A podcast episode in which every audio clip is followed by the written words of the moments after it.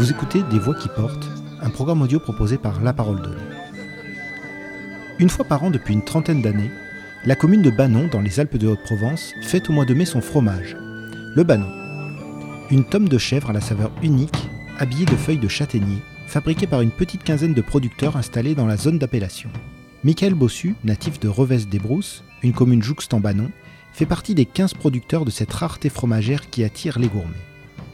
Dans cet entretien réalisé dans le cadre de la traditionnelle fête du Banon, Michael Bossu nous raconte sa passion pour ce fromage particulier, mais aussi les contraintes techniques qui entourent sa fabrication et les difficultés que lui et ses collègues rencontrent pour répondre à la demande beaucoup plus importante que l'offre. Voici l'histoire d'un fromage rare appelé à le rester. Moi, je suis Michael Bossu, je suis le président du syndicat d'initiative de Banon. Et puis, je suis euh, euh, également, euh, surtout, producteur fromager sur la commune de Reves des Brousses. On est mitoyen de Banon. Et donc, oui, je suis né là-bas et j'y suis depuis que je suis né. Donc, on est spécialisé dans la fabrication du Banon AOP. Et donc, on en fabrique toute l'année depuis 2010. Voilà, donc ça fait 12 ans qu'on en fabrique. Et je suis président depuis 10 ans, je crois, du syndicat d'initiative. Michael Bossu, comment êtes-vous devenu producteur de fromage de Banon? C'est les choses de la vie qu'on fait ça. Euh, mes grands-parents étaient agriculteurs, mais ils n'ont jamais eu d'animaux. Et puis mon frère a eu cette lubie de vouloir mettre des chèvres. Alors au début, il avait un contrat laitier avec la fromagerie de Banon. Et moi, j'avais orienté mon cursus euh, d'école euh, en direction de l'agroalimentaire. Et du coup, je me suis orienté dans la formation en fromage pour, ben, pour faire la suite de, la transformation de ce, lait qui était produit. Donc de là, on a, on a créé un GAEC à trois associés, avec mon frère et ma belle-sœur. Et on s'est spécialisé dans le ballon parce qu'on en est tombé amoureux, parce que c'est un fromage qui est, qui est complexe, mais qui est tellement bon et qui est vraiment...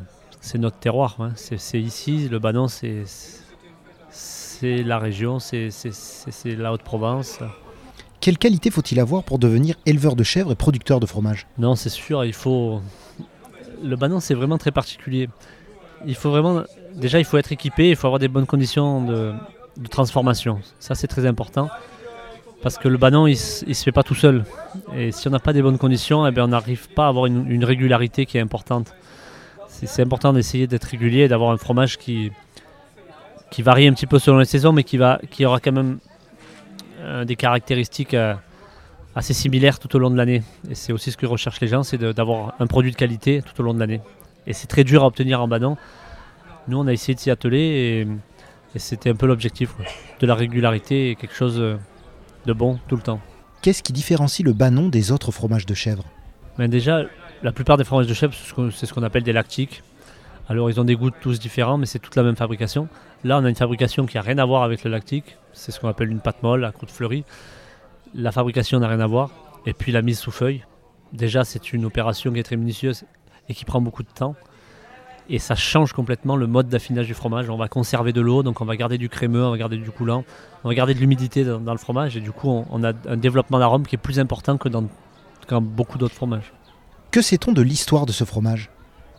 Précisément, on ne le sait pas, mais il y a une, anecdote qui raconte qu'il y a un empereur qui en serait mort pour en avoir trop mangé. Autant vous dire que ça commence à dater. Et puis après, on retrouve des traces tout au long de, l'histoire de la Provence, de, cet emballage, qui à l'époque, on n'avait pas d'emballage, donc il fallait en trouver un, et c'était le mode d'ici de, conserver les fromages pour en avoir en hiver. Le banon d'hier était-il différent du banon d'aujourd'hui? Je pense qu'ils sont moins, moins corsés. À l'époque, on avait l'habitude de manger de la cachaille. C'était des fromages très corsés, très, très aillés, très forts, qu'on mangeait avec des, qu'on buvait avec des rouges, euh, des rouges fermiers, du, vinaigre amélioré. Donc on avait l'habitude de consommer ça. Des fromages comme ça, euh, le problème c'est que 80% de la population n'en mangerait pas. Donc le, on recherche à avoir un fromage qui soit un peu moins typique, au moins au début, parce qu'après on, gagne en goût. Hein. Plus on le laisse s'affiner, plus on va gagner en goût mais au moins au début qu'il soit euh, consommable par euh, le plus grand nombre. Qu'apporte au fromage son habillage de feuilles de châtaignier? D'une part, ça apporte de la couleur, parce que le fromage, les, les, tanins de la feuille se transmettent sur le fromage. Quand on ouvre le fromage, il est une couleur un peu mordorée, un peu marron, très typique. on, voit les, nervures de la feuille qui se sont imprégnées sur le fromage. Et ça apporte aussi, ça change, je vous disais, ça change le mode d'affinage. Donc on va avoir un fromage qui est conservé en, hermétique, comme s'il était dans une boîte, il, ne sèche plus. Donc on, va garder toute l'humidité, donc on va garder beaucoup de, crémeux, de coulant. Et ça permet aussi de développer des arômes, des arômes de sous-bois, de champignons, qu'on n'arrive pas à avoir sur d'autres fromages sans cette feuille de châtaignier. Pourquoi plus particulièrement la feuille de châtaignier? Parce qu'il y en a ici, c'est tout simple. De toute façon, euh, euh, beaucoup de fromages ou beaucoup de fabrication, c'est parce que on utilisait ce qu'il y avait sur place. Là, il y a des châtaigneraies.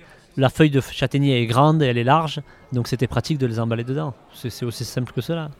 Existe-t-il une méthode particulière pour réaliser cet emballage en feuille de châtaignier? Non, je crois pas qu'il y ait un principe. Après, maintenant, nous, c'est un petit peu standardisé pour, pour pas que ça mette euh, du temps, parce qu'il faut compter une, une minute par fromage. Combien de feuilles en moyenne par fromage? Eh ben, Ça dépend de la taille des feuilles. Des fois, on a des grosses feuilles, on va mettre 4, euh, feuilles. des fois, elles sont plus petites, on va arriver jusqu'à jusqu'à 8 feuilles, 8-9 feuilles. Ça demande une dextérité importante. Et puis ensuite, quand les feuilles sont installées, il faut mettre ce brin de, raffia. Et ça, c'est une autre histoire. Ah ouais, moi, je ne suis pas dégourdi pour faire ça. Hein. C'est pas moi qui m'occupe de ça. Et moi, je mets le double ou le triple de temps. Et c'est pas toujours une réussite. Quelle est la période de production du fromage de Banon ben, à l'époque, c'était à l'automne pour garder du fromage en hiver. Les feuilles de châtaignier, elles tombaient à l'automne. On utilisait ces feuilles pour les emballer et on les gardait. On avait de la protéine animale pour l'hiver. Euh, c'était une technique de report. Maintenant, ben, la saison, elle, commence au début de la saison de lactation, hein, au printemps. Et elle se finit durant l'hiver. c'est aussi simple que ça. On peut donc trouver du fromage de Banon quasiment toute l'année. Oui, tout à fait. Comment les quatre saisons rythment-elles l'année de production du Banon? Il y a surtout quelques périodes qui sont importantes. La période des mises bas, c'est au printemps. Ça dure une quinzaine de jours, c'est très intense. Il faut s'occuper des cabriques, leur apprendre à téter, leur apprendre. Euh, et ensuite, on remet en lactation. Donc, c'est le début de la traite. Euh, voilà, on, trie les chèvres, le colostrum. Là, c'est une période assez intense. Ensuite, au niveau de la fabrication, ben, on a un pic de lactation au mois, de mai, là, au moment de la, période de, de, la fête du fromage on va fabriquer d'autres fromages pour avoir un petit peu du fromage l'été, des, pâtes pressées, des choses comme ça. Ensuite, il y a la saison des fourrages. C'est une saison très intense parce que ça prend beaucoup de temps et ça nous enlève un petit peu de notre exploitation. On est sur le tracteur euh, de nombreuses heures. Et puis ensuite, eh ben, la saison, elle se continue euh, tranquillement jusqu'à l'hiver. Il y a la période de, ramassage des feuilles de châtaignier aussi. Ça, c'est une semaine et nous, ça nous prend pas mal de temps. On s'y met à nombreux. Il faut ramasser toutes les feuilles. Et quand on, transforme, euh, quand on transforme un fromage, on sait qu'il faut 5-6 euh, feuilles en moyenne. Vous imaginez le nombre, si on en fait 10 000, 20 000 ou 30 000 pièces par an, il faut un paquet de feuilles. Donc ça nous occupe. Comment parvenez-vous à protéger le fromage de Banon contre les contrefaçons? Est-ce que l'appellation est suffisante? L'appellation, elle a été obtenue en 2003. La démarche, avait commencé dans les années 90. Il a fallu plus de 10 ans pour, obtenir ce label. Et il a fallu faire un cahier des charges. Donc il a fallu faire des choix. Effectivement, à l'époque, on emballait un peu tout dans des feuilles de châtaignier. Et tout pouvait s'appeler du banon. Là, il a fallu choisir un cahier des charges. Il a été retenu la, technique du cahier doux, parce que c'est une, technique qui est utilisée dans les, régions chaudes comme chez nous, et qui était peut-être plus adaptée au climat. Euh, certains, ça ne leur convient pas, mais il a fallu faire des choix et on ne pouvait pas mettre euh, toutes les races, parce qu'effectivement à l'époque, du lait de brebis, du lait de vache, même s'il y avait très peu de vaches, pouvait être emballé dans des feuilles de châtaignier et on pouvait appeler ça du banon. C'était vraiment la mise sous feuille, c'était déplié. Quoi. Donc maintenant, le, le, est reconnaissable par son, par son étiquette qui est apposée euh, à l'extérieur des feuilles de châtaignier et qu'on ne peut pas, comment dire, qui n'est pas confondable avec, euh, avec d'autres productions. Existe-t-il encore des fromages de Banon contrefaits? Si, si, moi dans ma commune, il y a des gens qui font du plié. Ils plient du lactique et c'est toujours un, peu ambigu et c'est dommage que ces gens ne, rentrent pas dans la l'AOC. Mais c'est un cahier des charges, c'est des contraintes plus que de, que de fabriquer un, fromage plus classique euh, et de l'emballer dans des feuilles. Euh, voilà. Ils n'ont pas les avantages du label, mais ils n'ont pas les inconvénients du label. Avez-vous les moyens de lutter contre ces productions illicites? Non, il y avait eu un procès à une époque d'une entreprise dromoise qui, vendait ça sous le label Banon, des, fromages de lait, au lait de vache emballés dans les feuilles de châtaignier.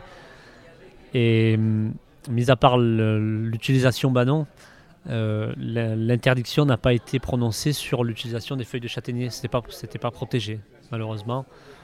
Après, il n'y a pas une concurrence énorme en termes, au niveau du marché du banon. Mais on aime bien que les gens soient labellisés. C'est important pour la, pour la vie de, du syndicat du banon aussi. Combien êtes-vous de producteurs dans l'appellation? Ben, On est une quinzaine, ce qui n'est pas énorme par rapport à, au nombre de producteurs de fromage de chèvre. Mais c'est ce qui s'explique en grande partie par la complexité de ce fromage. C'est pas évident de faire un bon banon. À quoi ressemble le territoire de l'appellation?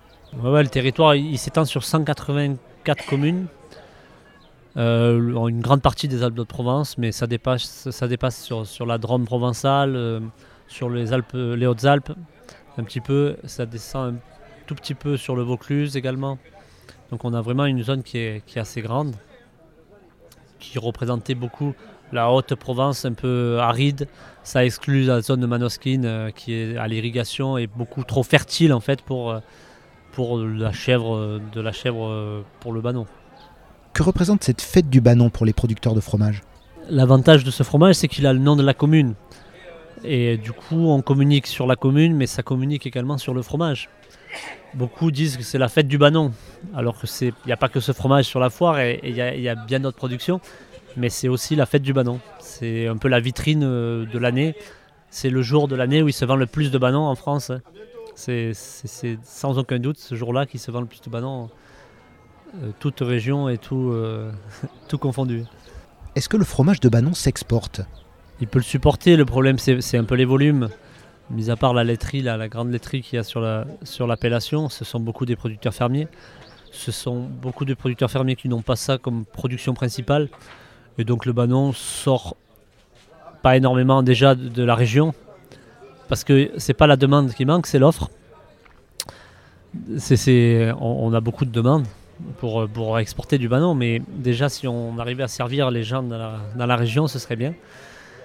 Donc ça, c'est ça qui est un peu un frein pour le, développement dans l'Hexagone déjà et après à l'international encore plus.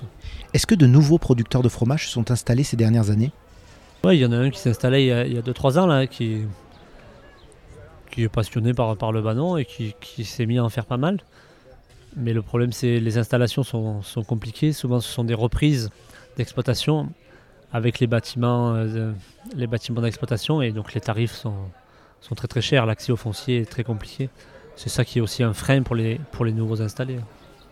À quand remontent vos premiers souvenirs de dégustation de Banon On sent chez vous un attachement profond à ce fromage.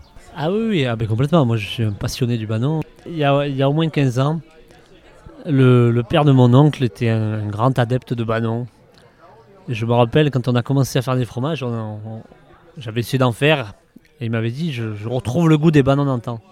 Ça, c'était un sacré compliment. Quoi. Et de ça, eh ben, du coup, et beaucoup de gens nous l'ont dit. Et et ça nous a motivés pour, pour aller plus loin, quoi, pour, pour continuer et pour en faire ben, toujours plus et pour essayer de garder ces arômes ces, que les gens recherchent quoi, ou avaient perdu peut-être un peu à une époque. Vos parents étaient-ils comme vous des agriculteurs? Pas du tout. Mes grands-parents. Mes grands-parents, mais qui étaient plutôt dans, dans, le maraîchage et dans les cultures céréalières un peu. Ils avaient une quinzaine d'hectares sur la commune. Mais pas dans les très peu d'animaux ou, quelques animaux de ferme comme ça, pas, pas de l'élevage à proprement dit. Comment voyez-vous votre avenir? Quelles sont vos perspectives de développement? Ouais, le problème c'est que nous, on n'aime pas trop s'ennuyer. Quand un projet est fini, on en lance un nouveau. Là, on, a ouvert des gîtes, on a ouvert un grand gîte avec, mes associés. On s'est associés à, quatre et on a monté un grand gîte. C'est un petit peu dans la continuité de, de l'agriculture et, on fait un peu de l'accueil et on montre un peu ce qu'on produit. Mais il y a toujours un projet qui, suit l'autre pour toujours s'améliorer, pour toujours euh, pas rester en statique, pas s'endormir.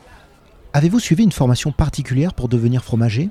Et aujourd'hui, est-ce que vous partagez votre expérience? J'ai fait une école euh, d'industrie laitière, un ENIL, euh, du côté de Poligny, dans le Jura, où, où on apprend à faire du fromage. Et tous les types de fromage, mais on apprend à faire du fromage et à maîtriser le fromage. Et en ayant ces connaissances, eh ben, c'est plus facile pour maîtriser la fabrication du banon.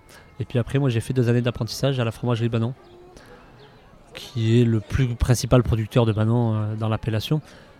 Eux arrivent à avoir de la régularité et, des fromages assez constants. J'aime ça et on prend beaucoup de stagiaires. On a formé euh, pas mal de, trois fromagers qui s'installaient. Moi, j'ai dit au, syndicat du Banon que s'il y en a qui voulaient euh, apprendre à faire du Banon, ils peuvent me les envoyer. Il y en a une, deux, une personne là qui est venue, qui m'appelle de temps en temps pour avoir un peu des conseils. Moi, c'est volontiers. Je le fais avec plaisir et peut-être maintenant un peu du recul pour avoir géré quelques problèmes, quelques soucis qui, qui sont propres au Banon.